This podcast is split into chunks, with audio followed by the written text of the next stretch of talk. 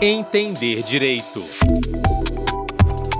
Olá pessoal, hoje nós vamos falar sobre a colaboração premiada, prevista na Lei 12.850 de 2013, que define organização criminosa e dispõe sobre a investigação criminal, e o acordo de leniência previsto na Lei 12.846 de 2013, também conhecida como Lei Anticorrupção. Eu sou Fátima Uchoa. Espero que você fique comigo a partir de agora para a gente entender direito esses dois assuntos.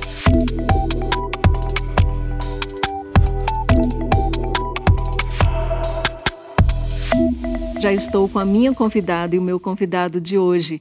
Eu converso com a Procuradora da República do Ministério Público Federal e professora de pós-graduação em Direito, Andrea Wamsley. Ela também é mestre e doutora na área de Ciências Criminais pela Universidade Federal de Pernambuco. Professora Andrea, muitíssimo obrigada desde já por aceitar o nosso convite e estar aqui com a gente no Entender Direito. Olá, Fátima. Olá a todos e todos. Olá, meu querido amigo Suxberger. É com muita alegria que estaremos hoje aqui conversando um pouco sobre esses dois temas de direito penal e processo penal. E agradeço mais uma vez esta oportunidade e vamos lá iniciar essa conversa sempre muito prazerosa. E eu amo esse sotaque do nosso Nordeste, amo, estou apaixonada ainda mais. Então, estou aqui também com o promotor de justiça do Ministério Público do Distrito Federal e Territórios, Antônio Suxberger. Ele é pós-doutor em Direito, professor titular de programa universitário de mestrado e doutorado em Direito e também dos cursos de especialização da Fundação Escola Superior do MPDFT. Professor Suxberger, quanta honra entrevistá-lo. Muito obrigada por aceitar o nosso convite também. A honra é minha, Fátima. É sempre um prazer estar com a equipe da, do Superior Tribunal de Justiça e um tema super rico para debatermos. Muito obrigado pelo convite, é uma alegria estar aqui. Bom, e a gente tratando hoje né, do chamado direito premial, eu começo com você, professora Andréa. É, o que são e para que servem o acordo de leniência e a colaboração premiada, que antes comumente a gente chamava de delação premiada? Excelente pergunta. Na verdade, a gente tem que, em primeiro lugar, compreender o porquê, as razões de um legislador ter trazido para o nosso ordenamento jurídico essas duas figuras, que, como você bem disse, estão relacionadas à consensualidade. De uma forma bem inicial e bem é, rasteira, nós podemos fazer uma distinção cabal entre esses dois institutos. O acordo de não colabor, ou melhor, o acordo de colaboração premiada ele é um meio de obtenção de prova e o acordo em si é um negócio jurídico personalíssimo, voltado para as demandas, para as questões do direito penal, do processo penal. Então, essa primeira distinção que é importante é a de trazer o consenso, a consensualidade ao processo penal, que para nós acostumados e acostumadas com aquele direito penal do diálogo, da contraposição, é algo realmente bastante interessante, mas que vem ao encontro de uma perspectiva e uma necessidade de se obter provas, sobretudo em contextos mais complexos de organizações criminosas, de pluralidades, pluralidade, melhor dizendo, de agentes da prática delituosa. Por outro lado, fazendo esta linha divisória, nós encontramos o acordo de não de leniência. O acordo de leniência ele está voltado para o chamado direito administrativo, embora nós saibamos também da possibilidade de sua aplicação também nas posturas, nas condutas relacionadas à concorrência e, mais recentemente, o entendimento da sua aplicação também nas hipóteses de improbidade administrativa, que é outra coisa que a gente pode mais à frente cuidar aqui. Mas, em linhas gerais, seriam, no meu sentir, esses os dois aspectos mais relevantes para se tratar nesse início de conversa. Uhum. Agora, é, professor Suxberger, como eu mencionei, né, antes a gente comumente falava delação premiada. Por que essa alternância de nomenclatura ao longo dos anos? Fátima, o, o, tratamento da colaboração premiada, ele é o resultado de uma necessidade que o Brasil experimenta de dar tratamento adequado à criminalidade de alto vulto, a chamada macrocriminalidade. É possível indicar nesse conceito de macrocriminalidade pelo menos três pilares. um pilar atinente ao que seja a lavagem de dinheiro e o tráfico ilícito de drogas, um segundo pilar de enfrentamento da corrupção e um terceiro pilar das organizações criminosas. Todos esses pilares são informados por convenções internacionais que o Brasil é signatário, e o destaque aqui se encontra para a chamada Convenção de Palermo, de onde lá surge a ideia da colaboração premiada. A expressão colaboração premiada é resultado de uma inovação, vou chamar assim, trazida pela lei de 2013, justamente para tentar se firmar no Brasil um novo marco normativo das figuras das delações. Um marco normativo que mostrasse efetividade, maior detalhamento do modo pelo qual essa figura ingressa no ordenamento brasileiro e, sobretudo, que se permitisse não apenas o caminho da justiça negocial, que marca a colaboração premiada, mas, sobretudo, balizas mais claras, limites mais claros sobre o que seriam os prêmios dados a esse integrante de organização criminosa que passasse a figurar como um elemento ou um importante meio de obter novas provas. Então, acho que essas figuras, tanto a, tanto a, a leniência, que a professora Andréa mencionou, como igualmente a colaboração premiada, são resultados da necessidade de aprimorarmos o tratamento legislativo no Brasil de enfrentamento de fenômenos como da corrupção, especialmente a corrupção empresarial de alto nível, e no caso da, da colaboração premiada, o enfrentamento das organizações criminosas, ou seja, práticas de crimes, os quais, para serem elucidados, descobertos e ensejarem responsabilização, o Estado precisa contar com alguém de dentro da organização que venha eventualmente a indicar meios de prova que autorizem a responsabilização, sobretudo dos mais altos escalões dessa organização criminosa. Então, são novidades trazidas aqui que tentam materializar é, as obrigações assumidas pelo Brasil no plano internacional. Professor Suxberger, já que você falou em prêmio, né, na premiação para os delatores ou colaboradores, quais seriam esses prêmios que tornam esses dois institutos aí tão atraentes? Então, olha só que figura interessante, né? No direito brasileiro, o, o que marca o nosso sistema é um sistema de reduzida discricionariedade persecutória. O que, que eu quero dizer com isso? Nos bancos de faculdade, na graduação, no estudo do direito em geral, a gente aprende que o Ministério Público está obrigado a oferecer ação penal porque ele observa um regime de legalidade estrita. Em ordenamentos outros, como por exemplo nos Estados Unidos, na Inglaterra, países marcados por tradições jurídicas distintas, o que acontece quando nós temos uma figura de um integrante de organização criminosa que se presta a indicar meios de prova? É, o que faz a acusação é simplesmente não exercitar a acusação contra ele e contar com essa pessoa como se fosse uma testemunha. Os ingleses, inclusive, usam uma expressão que eu acho curiosa, Fátima, que é a figura da testemunha da coroa. Ou seja, ele passa a figurar ali como meio de prova, né, declarando, mas, sobretudo, indicando meios, a partir de técnicas especiais de investigação, para elucidar esses fatos. No Brasil, em que temos um espaço muito reduzido de discricionariedade persecutória, o que faz esse meio do caminho entre a, a colaboração de um integrante de organização criminosa e a possibilidade que nós temos de tornar atraente essa colaboração é justamente a figura dos prêmios, como você colocou. Né? A novidade trazida da colaboração premiada, isso é importante destacar, ela não, ela não se resume ou se dirige propriamente ao que seja um novo regime normativo de tratamento de provas, mas especialmente ao que seja o tratamento normativo dos prêmios, dos favores, dos benefícios legais que essa pessoa passaria a ter. No nosso ordenamento, isso está previsto especialmente no artigo 4 da Lei de Organizações Criminosas, a Lei 12.850 de 2013. E lá diz que o juiz pode, desde conceder o perdão judicial até reduzir a pena em dois terços, em até dois terços, a pena privativa de liberdade, ou mesmo substituí-la por penas restritivas de direitos, a depender do que sejam critérios de aferição dessa colaboração. E quais são esses critérios? Personalidade do colaborador, natureza dos crimes, as circunstâncias, a gravidade, a repercussão social do fato criminoso, mas, sobretudo, a eficácia da colaboração. Saber se aquele colaborador trouxe, entregou tudo aquilo com o que ele se comprometera no momento em que celebra esse negócio jurídico processual com o titular da ação.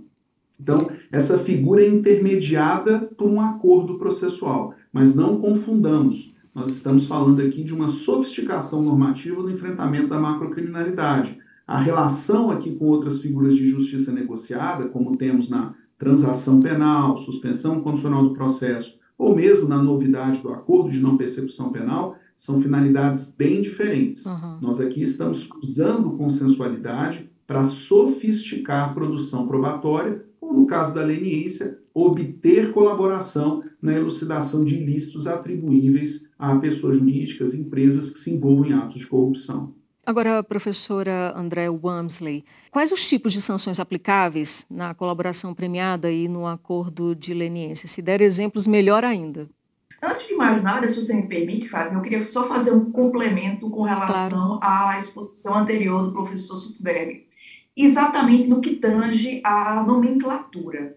Nós nos acostumamos, historicamente no Brasil, a conhecer as delações premiadas, sobretudo a partir da prática jurídica, da efetiva realização dos acordos. E somente a posteriori nós tivemos um movimento legislativo de encampar esta solução, né, que não é uma solução obstativa do processo, ao contrário, ela é fomentadora do processo, porque ela vai buscar a obtenção de prova para eventual, eventual processo penal, e nós conhecemos também a delação com a pecha é, da própria expressão, da ideia da traição, que, sobretudo, foi de algum tempo, ou há algum tempo, trazida por alguns doutrinadores.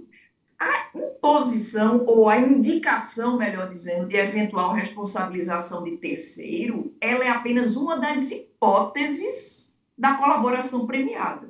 Então, nós podemos entender a priori a colaboração premiada como um gênero, da qual a delação é uma espécie, também chamada pela doutrina de chamamento do corréu. O que isso quer dizer? Quer dizer que a colaboração ela não existe tão somente visando a imputação de responsabilidade a terceiro, mas ela tem uma série de finalidades que lhe são íncitas, não só na lei de crime organizado, na lei de organização criminosa, mas em outras passagens do ordenamento jurídico. Muitas vezes nós podemos claramente visualizar uma colaboração sem que haja delação. E quando a gente pode visualizar essa hipótese? Por exemplo, quando eu tenho uma colaboração que indique uma forma de recuperar valores, bens ou direitos de lavagem de dinheiro. Uma organização criminosa se volta à prática da lavagem de capitais e para fins de trazer este dinheiro que foi indevidamente retirado do cenário da licitude, se pode trazer, fazer uma colaboração para indicar a localização desses valores ou ainda na eventual hipótese de haver vítimas que estejam em contexto de privação de liberdade, também é possível se fazer a colaboração premiada para tal finalidade. Então, vejamos, a indicação, a nomeação da responsabilidade de um terceiro pelo colaborador é meramente eventual, ela não é pressuposto necessário para a colaboração. Então, nós podemos ter colaboração com e colaboração Sim. sem delas. Dessa perspectiva, se você me permite complementar com relação ao, aos prêmios e às sanções, como o professor Sutzberg disse agora de forma muito clara, nós estamos tratando com sofisticação regramentos já existentes. Então, nós estamos falando de, na, na colaboração de abrandamentos de soluções que são de uma imposição menos intensa de responsabilidade criminal ou mesmo afastamento dessa responsabilidade, seja pelo perdão judicial, seja pela própria previsão da Lei 12.850 de 2013 e que o Ministério pode até deixar de oferecer. E aqui a gente está diante de um paradigma normativo que redesenha mais uma vez o mítico princípio da obrigatoriedade da ação penal. Em nenhum momento, se nós entendermos com bastante é, complexidade a questão, obrigatoriedade da ação penal não significa obrigação de denunciar. A denúncia é só uma das estratégias de persecução em sentido lato. Mormente, sobretudo, depois da Lei 90, 99 e 95, que nós tivemos os, institutos perdão, despenalizadores consensuais, estes sim, obstativos da ação ou do próprio prosseguimento do processo, que são a transação e a suspensão condicional do processo, e mais à frente, com a Lei 13964, que nós tivemos o acordo este sim, de não persecução. Vejam bem, esses quatro institutos constituem aquilo que nós podemos chamar de uma teoria geral do consenso no processo penal, mas ele tem finalidades as mais diversas. Quando nós falamos de colaboração e falamos da utilização de estratégias premiais, nós queremos dizer que há necessidade, que o legislador bem reconheceu, de um instituto que venha chamar o integrante de uma organização criminosa, quebrar aquele vínculo existente de fidelidade e dizer a ele que ele não será tratado como uma mera testemunha, porque isso seria insuficiente para lhe garantir interesse em trazer subsídios à persecução. Nós vamos dizer que ele vai colaborar com a persecução penal e que será premiado por isso. Este prêmio não quer dizer de forma alguma, ou estes prêmios do plural, porque são variados a depender das razões que o professor Sutzberger já falou, eles não querem dizer que o Estado simplesmente abriu mão da persecução. Ele quer dizer que o Estado responde com proporcionalidade àquela conduta de boa-fé e colaboração que lhe foi oferecida. Daqui nós temos essa sofisticação também apontada pelo professor Sutzberger.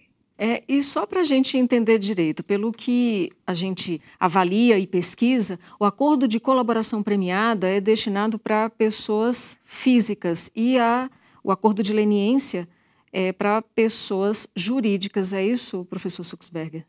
O, o, desenho principal de, dessas duas figuras de acordo são essas, né? A colaboração premiada, repito, é um meio especial de obtenção de provas na persecução penal de crimes imputáveis ou relacionados a organizações criminosas. Quando nós falamos do acordo de leniência, nós estamos falando da possibilidade de um acordo com a autoridade administrativa de cada órgão ou entidade pública com pessoas jurídicas que se apresentem como responsáveis aos atos previstos nesta lei. Agora, qual o ponto aqui interessante? Né? Nós estamos falando de pessoas jurídicas que podem ser responsabilizadas, claro, na esfera civil, excepcionalmente também podem ser responsabilizadas na esfera penal, claro, mas o ponto todo é que pessoas jurídicas têm, têm seus órgãos de direção, seus órgãos de definição e decisão de uma maneira geral, pessoas físicas. E essas pessoas físicas, não raro, muitas vezes também se envolvem em eventuais práticas criminosas vinculadamente ao que sejam essas ações é, praticadas pela pessoa jurídica.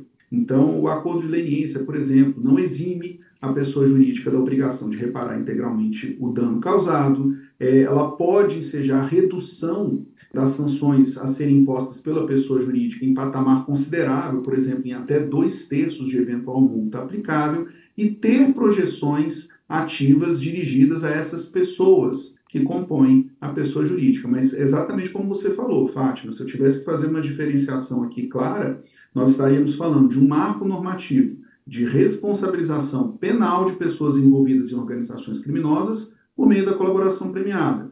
Já por meio do acordo de leniência, a colaboração, essa participação ativa da pessoa jurídica que se veja envolvida em atos ilícitos, atos de corrupção de uma maneira geral e que venha celebrar acordos com a autoridade máxima de cada órgão entidade pública a, com vistas a materializar essa colaboração. Né? Então, são dois marcos normativos aqui que operam em searas ou âmbitos distintos, mas que marca aqui essas figuras de macrocriminalidade é justamente a sua sofisticação. Então, não raro que temos são essas figuras sofisticadas de práticas criminosas que acabam se espraiando igualmente para que sejam figuras de ilícitos administrativos, ilícitos, que seja da própria legislação de uma maneira geral, e o que muitas vezes acontece são esses âmbitos distintos, que nós tratamos separadamente como regra, se interrelacionarem com consequências das decisões proferidas na esfera penal, com projeção na esfera civil e, eventualmente, a essas figuras de projeção civil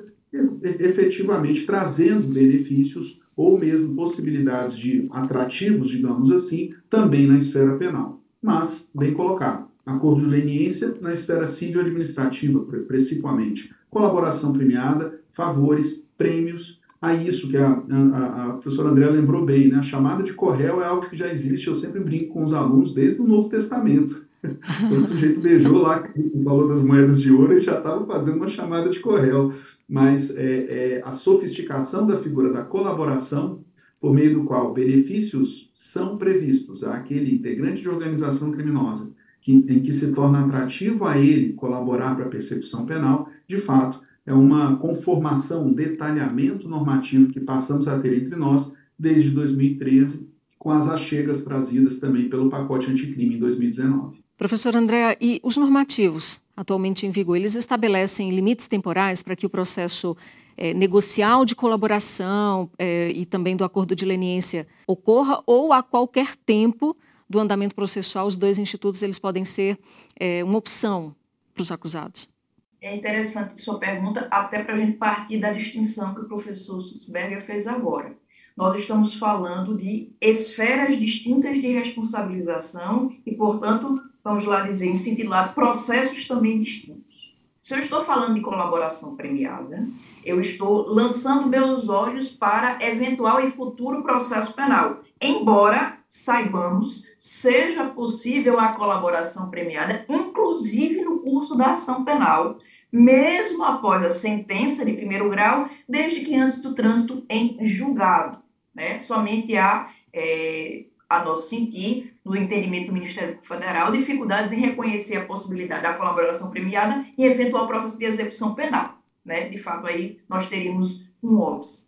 Com relação a, a, ao acordo de leniência, nós temos que buscar no decreto a regulamentação própria do momento, né? que se dá também no curso do próprio procedimento de investigação, mas aí sim um procedimento propriamente dito e não um processo.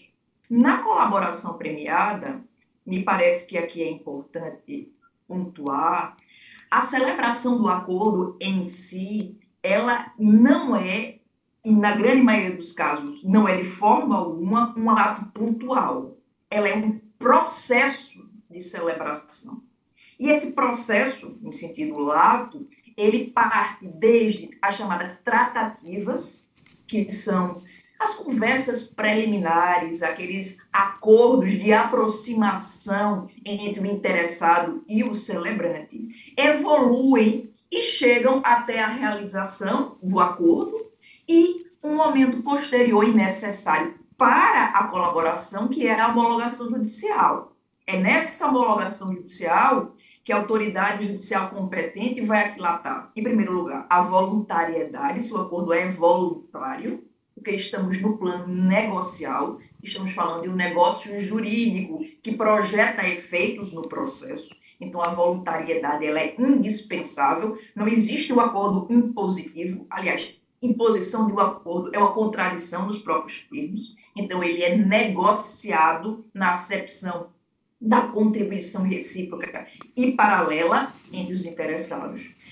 Além da voluntariedade, o juízo vai aquilatar a legalidade do acordo, evidentemente, quais são as cláusulas estabelecidas, e vai, além disso, analisar os outros aspectos referentes à legislação de regência, sobretudo no que diz com relação aos elementos que são oferecidos pelos, pelo interessado elementos estes que precisarão ser corroborados na prática, ou seja, se ele se compromete a trazer elementos que levem a descortinar outros agentes da prática delitiva, a mera promessa de per si não traz a imposição da, do benefício do prêmio. Ao contrário, aquele momento em que se celebra e homologa o acordo é um momento muitas vezes inicial, o acompanhamento deste acordo, das repercussões referentes à efetiva colaboração, à cooperação que será prestada pelo interessado, ele se dá a posteriori. E é por isso que é interessante se ver que este é um movimento de trato sucessivo. Ele não se esgota na mera celebração e posterior homologação, mas sim ele persiste enquanto são verificadas as providências a cargo do interessado, exatamente para fazer valer na prática aquelas, aqueles pontos, aquelas promessas de eficiência que, se reconhecidas em si, ensejarão os benefícios. Então, não temos aqui, de logo, uma troca de bens. Ao contrário, nós temos uma proposta que culmina com a eventual celebração, que a proposta pode não ir à frente, né? mas que, caso exitosa, culmina com a celebração e a posterior homologação, e aí sim a verificação efetiva destes, destas contribuições, desses elementos que serão carreados pelo investigado, pelo réu, a depender do momento de percepção penal que vocês estejam falando. É, professor Suxberger, mas eu queria entender direito se em ambos os institutos, tanto do acordo de colaboração premiada quanto o de leniência, é necessária autorização prévia do magistrado para que ambos sejam realizados? Então, é, Fátima, é, o pacote anticrime ele, ele trouxe um detalhamento, um minutenciamento é, justamente dessa fase inicial das tratativas da colaboração premiada. É, desde 2019, a lei de colaboração premiada é de 2013, né? não só da colaboração, mas o marco legal de enfrentamento de organizações criminosas. E o que o pacote anticrime fez foi, foi, entre outros pontos, detalhar essa parte inicial. E, e como é que se inicia isso? Ele não é exatamente pendente de uma autorização do juízo. Mas o que a lei estabelece é uma série de cuidados, de providências que marcam o início dessas tratativas. Então, o que acontece? Uma das partes sinaliza a outra a eventual intenção de negociar, de se apresentar para um possível acordo de colaboração premiado. Esse início dessas tratativas se dá com essa provocação da outra parte e que, antes de qualquer coisa, as partes, para prosseguirem nessas tratativas, formalizam aquilo que a lei chama de um termo de confidencialidade. Esse termo de confidencialidade vincula os órgãos envolvidos na negociação impede o indeferimento seguido sem justa causa do que seja o início dessas tratativas. É claro que as partes não estão obrigadas a celebrarem esse acordo, tanto assim que a lei prevê a possibilidade de a parte sumariamente negar o que seja a eventual possibilidade de acordar a colaboração premiada. Mas havendo esse aceno é, positivo de parte a parte, seja pelo investigado, sempre, sempre, invariavelmente, acompanhado, assistido em todos os seus atos por, por defensor, por advogado, ou seja, profissional legalmente constituído para a realização da defesa técnica, iniciando essas tratativas, mesmo com a autoridade policial ou com o membro do Ministério Público, há essa formalidade do termo de confidencialidade. Então, a partir desse termo de confidencialidade é que se passa ali, então, as tratativas para que seja uma proposta de colaboração para análise. As partes constroem essas, essas condições, esses artigos, é um documento mesmo. De fato, nós estamos falando da formalização de um acordo, de um negócio jurídico processual. Até que, formalizadas essas tratativas, em que as partes aquecem com que sejam essas cláusulas, é que se leva esse acordo à homologação judicial. O juiz, na homologação judicial, de maneira resumida, ele vai apreciar aqui três pontos: a regularidade procedimental desse acordo, o que seja o conteúdo desse acordo, ou seja, a legalidade da sua apresentação e, sobretudo, a voluntariedade desse colaborador. É mais, eu estou apresentando de maneira resumida apenas para sistematização, mas o desenho dessa homologação feita pelo juízo é regulado na forma do parágrafo 7 do artigo 4 da lei. Então, a realização dessas tratativas, ela não pende ou, ou depende de eventual autorização do juízo, mas o que é o, o cuidado que se tem que ter, que é um cuidado procedimental, para que ele seja formalizado, lavrado um termo de confidencialidade, essas cláusulas sejam construídas e então apresentada a homologação. Uma vez homologado o acordo de colaboração premiada, é que aí sim vão se formalizar o que sejam os atos subsequentes dessa colaboração. Falando grosso modo, Fátima, é como se o colaborador fizesse uma série de promessas ou indicasse vários pontos que ele poderia trazer à investigação, à persecução penal. E uma vez formalizado esse acordo, é que esses pontos então passam a se formalizar, ou seja, as declarações submetidas, inclusive ao que nós nominamos como duplo registro, seja registro em mídia, igualmente o registro por escrito, com disponibilização de todos esses atos, inclusive a parte da defesa técnica do colaborador premiado, as diligências a serem construídas a partir das informações trazidas pelo colaborador, enfim, todos esses atos que derivam desse meio de obter prova. Vou, vou colocar um ponto aqui, uma metáfora para explicitar bem isso que eu menciono. Quando falamos em colaborador premiado, nós sempre, de uma maneira quase intuitiva, pensamos sobre o que o colaborador fala, declara. E a lição que nós temos sobre a colaboração premiada é que o que fala o colaborador não é tão relevante do que propriamente o lugar para onde aponta o dedo dele. O que eu quero dizer com essa explicação aqui metafórica? Colabora a colaboração premiada interessa pelos meios de prova que se formalizam a partir da colaboração e não exatamente o meio de prova que o colaborador em si representa, que é alguém que declara em juízo. As declarações do colaborador em juízo são relevantes? São, mas mais relevantes e importantes dentro da colaboração premiada são os meios de prova formalizados a partir do que seja a colaboração dessa pessoa. Então, todas essas formalidades subsequentes à homologação é que vão integrar os resultados dessa colaboração premiada. E aqui eu tento é, é, é, deixar também essa explicação um pouco mais clara, em que o colaborador premiado ele tem uma preocupação dirigida a cumprir as promessas que ele efetivamente realizou quando sinalizou com o acordo. É nisso que consiste a eficácia da colaboração, cumprir tudo aquilo que ele indicou ter no momento em que se apresentou o acordo. O colaborador premiado ele não tem compromisso com o êxito acusatório. O êxito acusatório segue sendo do titular da ação penal do Ministério Público.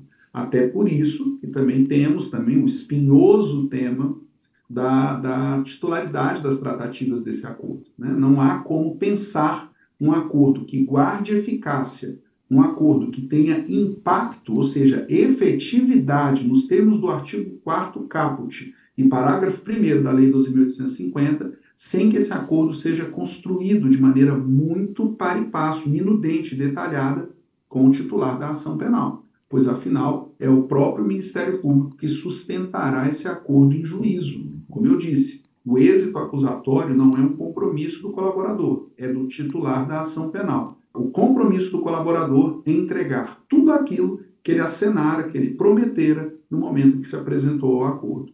Então, nós temos ruídos em relação a esses pontos na prática da colaboração premiada, de uma maneira geral. Esses temas que eu estou mencionando já foram objeto de controvérsias, julgados tanto pelo STJ, pelo próprio Supremo Tribunal Federal, e o que me parece aqui que o escopo de detalhamento dessas tratativas foi justamente um dos pontos trazidos no pacote anticrime. Vários deles são sujeitos à crítica, evidentemente, mas me parece um, um, esforço de aprimoramento do Instituto, ao menos no que seja essa tratativa inicial com a regularização ou procedimento do termo de confidencialidade e, seguidamente, o caminho até a homologação desse acordo. Professor André Wamsley, é, é, possível ao colaborador desfazer o acordo no âmbito dos dois institutos, mesmo após ter, é, ter feito essas declarações? Ou seja, ele pode se arrepender e simplesmente negar tudo, enfim?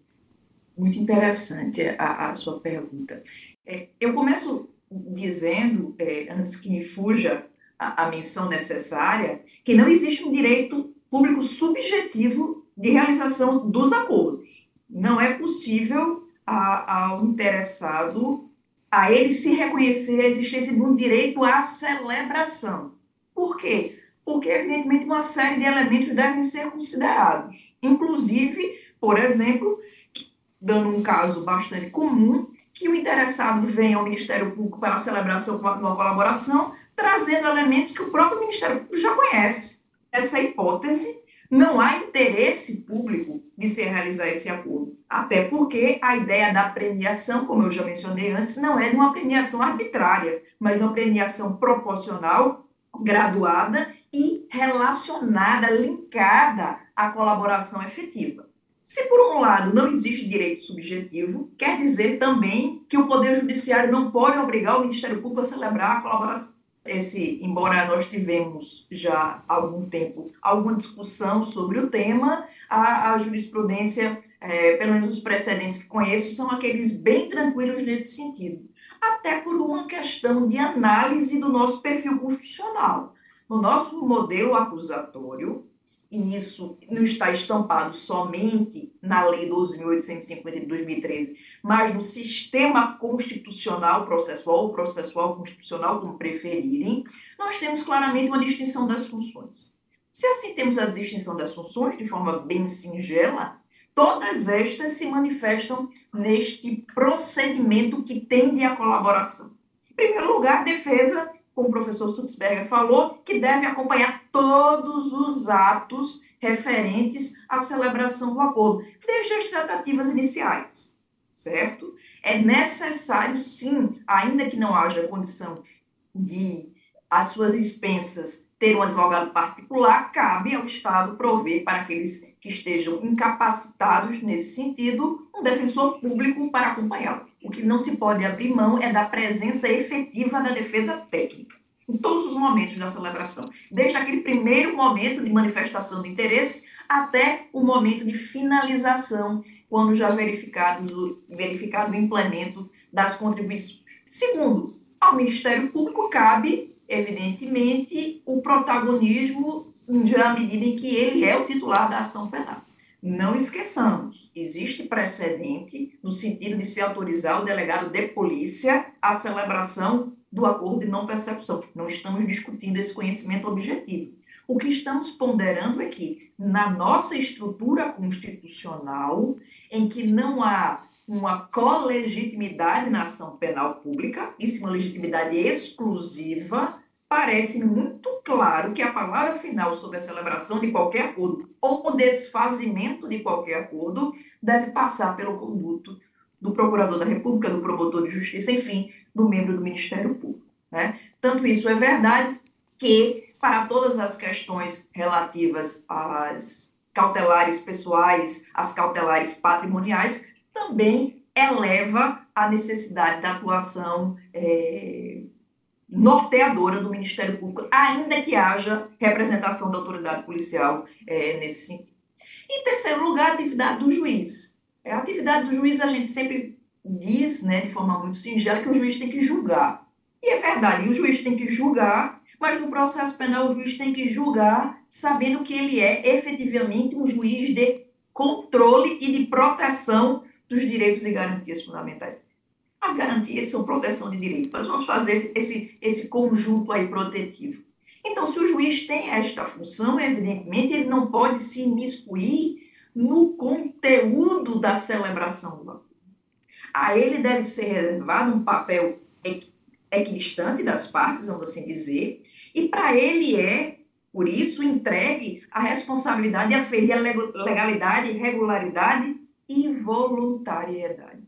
Se ele estivesse junto ao Ministério Público, sentado à mesa, estabelecendo as cláusulas, perde, se teria perdido esta possibilidade de ter um agente estatal independente que fizesse um juízo de valor e de controle do que fora celebrado. Até porque sabemos, na ótica de um funcionamento de um sistema republicano, os mecanismos de controle são absolutamente indispensáveis. E os controles das mais diversas formas partem de premissas portanto, de natureza constitucional.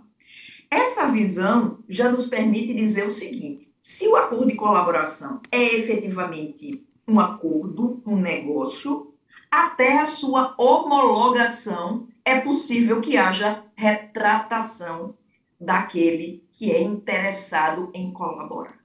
E assim se faz, até porque, me parece, seria absolutamente contraditório obrigar alguém a efetivamente colaborar. Seja no primeiro aspecto, do ponto de vista jurídico, porque a voluntariedade é elemento do negócio de que estamos tratando, claro, com todos os princípios correlatos, boa-fé, é, lealdade processual, é, boa-fé objetiva, inclusive, com todas as suas decorrências, até o próprio, a proibição de venir e contrafacto próprio, mas até este momento da homologação me parece sim que é possível recuar. Diferentemente, me parece ser a situação é, do lado de cá, do celebrante, porque aí nós temos aqueles contornos que o professor Sutzberger falou, da negativa preliminar ou sumária, indeferimento sumário, e somente a posteriori a possibilidade do indeferimento com justa causa. E essa justa causa, evidentemente, deve ser aquilatada em cada uma das situações analisadas. É possível, por exemplo, que se tenha justa causa posteriori, porque esse sujeito não poderia, é, eventual, não traria nenhum elemento adicional. Né? E somente a posteriori se descobriu que ele assim não, não, não se portava com esta lealdade necessária. Mesmo depois de celebrado o acordo, ainda assim é possível se verificar o seu inadimplemento por parte do interessado. E esse inadimplemento tem os efeitos próprios que a própria legislação nos traz. Ou seja, como mencionei há pouco, a celebração do acordo em si, a sua homologação, não tem o condão de blindar este indivíduo de eventuais repercussões negativas futuras, se não houver a efetiva colaboração e, portanto, a ruptura, a, o inadimplemento é, inexcusável do acordo celebrado. Mas é necessário, é, professor André, eu quero entender direito, inclusive, isso, que o colaborador ou delator, é, ele comprove o que está declarando? Sem dúvida nenhuma. O dever de corroboração é íncito, não só porque a lei assim o diz em várias passagens, inclusive o professor Suxberger já mencionou algumas aqui, mas também porque a própria estrutura da colaboração, ela é uma estrutura que não possui de per si estatura para condicionar a responsabilidade de terceiro. Em outras palavras, o mero alegar o mero indicar do agente colaborador não é de per si suficiente se não houver elementos de corroboração. É por isso que em muitos acordos nós temos anexos, e muitos anexos. Porque os elementos indicados, os fatos indicados e a sua demonstração cabal não se limitam ao mero depoimento do colaborador, mas sim devem ser reforçados, devem ser embasados em elementos outros trazidos. Por exemplo, Andréia, extratos de movimentação financeira. Por exemplo, podem ser vídeos de ambientes né, em que voluntariamente um terceiro é, se dirige a esse capta as mensagens ou próprios documentos escritos, assinados, guardados em poder desse colaborador. Então, todos estes elementos é que fazem, que constroem esse substrato de corroboração, que este sim, como o professor Sutzberg já disse, é até mais importante do que a indicação em si. É a partir destes elementos, propriamente, que nós temos uma, uma, um manancial é, de suporte probatório que se faça necessário para atribuir a responsabilização de terceiro. Reconhecendo sempre que para haver colaboração, o sujeito tem que reconhecer que também o fez. Uhum. Sem somente imputa a terceiro responsabilidade, isso aqui é um mero testemunho. A colaboração parte do pressuposto da assunção da responsabilidade por parte deste colaborador. Professor André, eu queria falar agora sobre o sigilo dessas informações prestadas pelo colaborador ou delator em ambos os institutos. Fala um pouquinho sobre isso e também quando essas informações, ou, ou seja, quando o sigilo ele pode ser retirado. Bom, é, a gente parte do pressuposto de que a regra dos nossos atos, processos e procedimentos é a publicidade. É, a própria Constituição Federal assevera a regra da publicidade como uma forma de se fomentar ou pelo menos de se garantir a possibilidade de um controle social. Isso é absolutamente legítimo e democrático. Claro que existem situações específicas também em que esta regra pode ser excepcionada. Razões de intimidade, razões de segurança, é, razões de interesse social.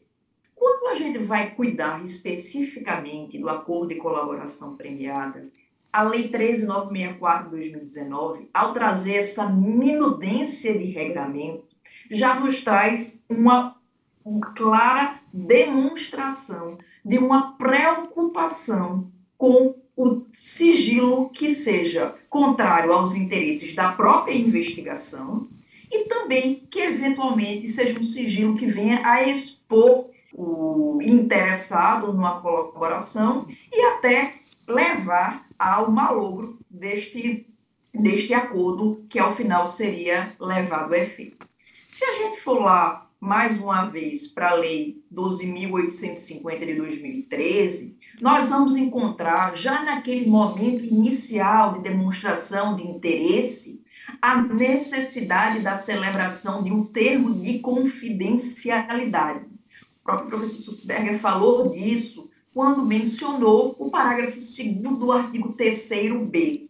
Mas vejamos, aqui o que nós temos é que a confidencialidade ela deve permear desde o momento inicial de recepção desta manifestação de interesse. Ou seja, o termo ele somente vem declarar um estado de confidencialidade que será indispensável para o prosseguimento das tratativas e vinculativo dos órgãos envolvidos na negociação.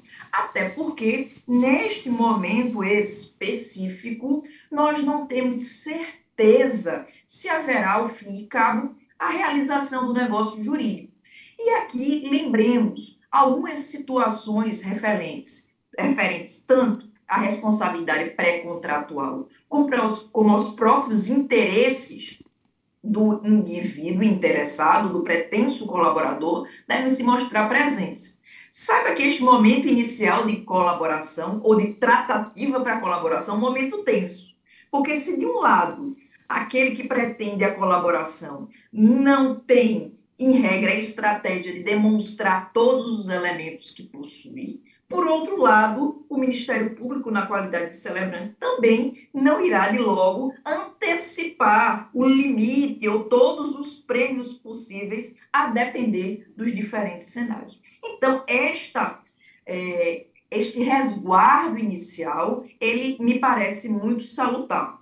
É claro que a regra, repito, é a publicidade. E nós não poderíamos imaginar a colaboração como uma espécie de blindagem absoluta. Veja bem, aquele que vem frente ao poder público e manifesta interesse legítimo em colaborar, se por um lado merece prêmios resultantes da sua colaboração, por outro lado, ele também está submetido aos rigores, aos preceitos das práticas delitivas por ele perpetradas. Então, não há aqui uma possibilidade, como eu disse, de blindagem absoluta. O sigilo, ele, nesse momento inicial, serve aos propósitos dos interesses próprios da garantia da intimidade e aos interesses da investigação. Até porque nós sabemos, se ao fim e ao cabo é, essa, essa colaboração não for consumada, nós teremos algum, alguma limitação com relação a esses elementos trazidos a priori a juízo. Seguindo essa, o próprio regramento da Lei 12.850 de 2013, nós vamos encontrar mais à frente a questão relativa ao levantamento do sigilo. E aqui é importante mencionar, é, sem dúvida nenhuma, em primeiro lugar, a distribuição sigilosa do pedido de homologação, certo? O artigo 7 menciona que o pedido de homologação de acordo será sigilosamente distribuído, contendo apenas informações que não possam identificar o colaborador e o seu objeto. E ainda o parágrafo 3 deste artigo 7 que diz que a colaboração e os depoimentos serão mantidos em sigilo até o recebimento da denúncia ou queixa-crime, na hipótese de ação penal privada, sendo vedado ao magistrado decidir por sua publicidade em qualquer. É, a gente ainda nessa linha de publicização, de sigilo, enfim, professor Suxberg, eu queria saber se esse poder de barganha, de os dados da colaboração vazarem antes mesmo da homologação dos acordos, isso é válido, isso é legítimo? Não é legítimo nem é válido. A, a, o sigilo da colaboração premiada, em todos os seus termos, ele se mantém até o momento de admissibilidade da ação penal ofertada contra o colaborador. Agora, Fátima, essa diferença aqui ela é bastante sensível, tá? E ela muitas vezes é mal compreendida pelo público em geral. Achei muito bacana essa sua pergunta, porque acho que é uma oportunidade do programa prestar um, uma, um esclarecimento muito importante. Quando eu digo que esse sigilo tem que ser mantido até o momento da instauração do processo crime contra o colaborador, é, isso se refere ao regime geral de sigilo do que é produzido no curso da colaboração premiada. A situação diversa se refere à figura dos chamados pela colaboração premiada. Quando eu falo chamados, são aqueles investigados que são a quem se atribuem práticas criminosas que são delatados. Né? Na colaboração premiada, o sujeito delata. Esses delatados só terão acesso aos elementos produzidos na colaboração premiada. Quando do, do admissibilidade da acusação contra o colaborador, não. Aí eu preciso entender o que seja o regime do sigilo da investigação oponível à figura do próprio investigado. Vou estabelecer com você mais ou menos o que seria uma gradação de três. Aliás, toda hora eu estou falando de três, né? Eu estou com um número obcecado aqui na minha cabeça. Mas vamos lá. Como regra, investigações são sigilosas. Em geral, artigo 20 do Código de Processo Penal. Ou seja, se qualquer pessoa chegar num distrito policial, numa delegacia, no superintendência da Polícia Federal e falar: Olá, gostaria de ver uma investigação tal, a resposta é negativa. O sigilo é oponível a todas as pessoas. No entanto, esse sigilo, que eu vou chamar de um sigilo simples, ele não é oponível a advogados. O advogado tem a prerrogativa legal de consultar atos, autos, perdão, autos de processo, autos de investigação, por conta da sua qualidade de advogado. É a prerrogativa dele como advogado. Então, numa situação como essa, não há oponibilidade de sigilo ao advogado. Agora, cuidado. Se a investigação observa, observa uma decretação de sigilo, eu vou chamar assim, qualificada, que deriva de uma decisão da autoridade, isso pode ser derivada de uma determinação do próprio delegado de polícia, do Ministério Público na condução do seu procedimento de investigação criminal, ou mesmo de uma determinação judicial, há, nesse ponto, ingressa um regime qualificado de acessibilidade a essa informação. Porque aqui, inclusive, incide o, entendimento do enunciado vinculante número 14 na súmula do Supremo Tribunal Federal, súmula vinculante 14, em que lá diz que é não, não se pode opor sigilo ao defensor do investigado em relação àqueles elementos probatórios, investigatórios, que digam respeito à defesa desse investigado. A exceção a essa figura de acesso se dá quando nós falamos de diligências que ainda se encontram em andamento e cuja produção ainda não foi formalizada nos autos. Então, o que, que acontece no curso de uma colaboração premiada? É, se essa produção da colaboração premiada, ou seja, os meios de prova que são ali produzidos, se encontram em andamento, não há que se falar de acesso sequer pelos delatados dessa colaboração premiada. Mas uma vez formalizados esses elementos de prova, ingressa aqui a figura do enunciado vinculante né, o enunciado vinculante 14, quando diz que, uma vez formalizadas essas diligências e meios probatórios, o defensor do investigado, nessa qualidade, falando grosso modo, ele não vai chegar lá simplesmente dizer: Olá, sou advogado, gostaria de acessar. Não. Olá, eu sou o defensor de Fulano, que figura como investigado nestes autos. Nesse caso, ele passa a ter acesso, então, aos elementos já formalizados. Disso tudo que eu mencionei, há ainda um plus, eu ainda tenho um adicional, que é uma previsão específica da Lei de Organizações Criminosas, que diz que esse acesso aos elementos da investigação, que observam caráter sigiloso como regra, no caso de investigações de organizações criminosas, ele é autorizado previamente pelo juízo. Ou seja, olha que interessante, nós temos um caput do artigo 23, que parece incorporar o enunciado, o enunciado da súmula vinculante 14 do Supremo, mas ela tem um plus. Qual que é o plus? A autoridade ela não autoriza o acesso ao advogado, o defensor do investigado, diretamente. Esse acesso observa prévia autorização judicial.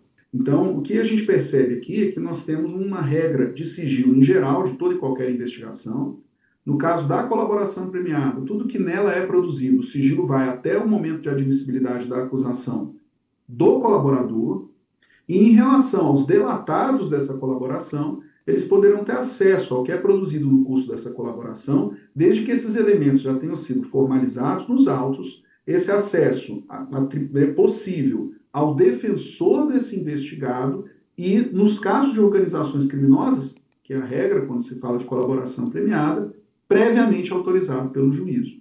Do que eu estou me referindo aqui, artigo 20 do Código de Processo Penal, as disposições das prerrogativas legais dos advogados no artigo 7 da Lei 8.906 de 1994, a súmula vinculante 14 do Supremo Tribunal Federal e, sobretudo, o artigo 23 da Lei de Organizações Criminosas. Na mídia, na imprensa em geral, e no senso comum de uma maneira geral, é, é, prevalece essa compreensão que é equivocada, no sentido de que, uma vez homologada a colaboração premiada, o sigilo cai. Não, não é assim. O sigilo dura e vai até o momento de admissibilidade da acusação. Inclusive, esse já era um entendimento estabelecido na lei de 2013 e, em reforço a essa previsão, veio o pacote anticrime em 2019 e, digamos assim, construiu um enunciado ainda mais destacado. Ele não trouxe uma novidade, ele trouxe um puxão de orelhas para que nós compreendamos de uma vez por todas o que, que seja esse regime mais gravoso é, imposto nos casos de sigilo de investigações envolvendo colaborações premiadas. Então, só para a gente entender direito ainda esse ponto, professor Suxberger, se houver o vazamento de informações da colaboração antes da homologação, se vazamento for, inclusive ou especialmente na mídia, não pode mais haver ou não haveria mais a homologação do acordo? O vazamento da informação em si, ele não é impeditivo do acordo. Ele sequer torna ilícito o elemento produzido na colaboração premiada. Agora, ele deve ensejar a responsabilização de quem vaza, inclusive criminal. Porque nós estamos falando de, de acesso a dados sigilosos, em que alguém dá vazão a essa divulgação e, eventualmente, pode atrair a responsabilidade penal para tanto disso.